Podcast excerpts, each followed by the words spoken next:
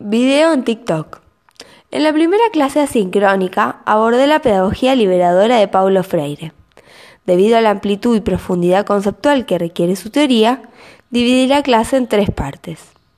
En una primera instancia, elaboré un video de seis minutos en el cual nombré puntos en común y diferencias de la pedagogía liberadora y reproductivista. A partir de allí, tomé conceptos principales de la teoría de Freire y terminé apuntalando interrogantes para generar una dinámica participativa posteriori.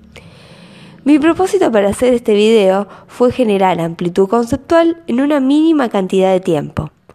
Hacer un video corto requiere de un ejercicio cognitivo en el cual se torna necesario sostener la vigilancia epistemológica y a su vez realizar una transposición didáctica óptima para que sea entendido el contenido a enseñar.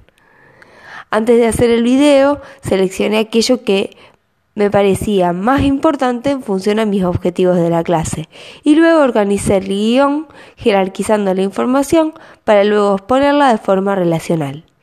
Coincido con Spiegel al afirmar que componer una clase es tener claro qué es lo que se quiere enseñar y hacerlo de la manera más potente y eficaz posible.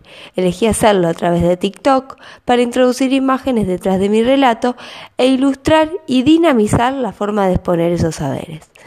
Mimetizarse con la lógica de discurso en la aplicación requiere de un modo de hablar y exponer que otros recursos no lo permiten. Es por ello mi elección.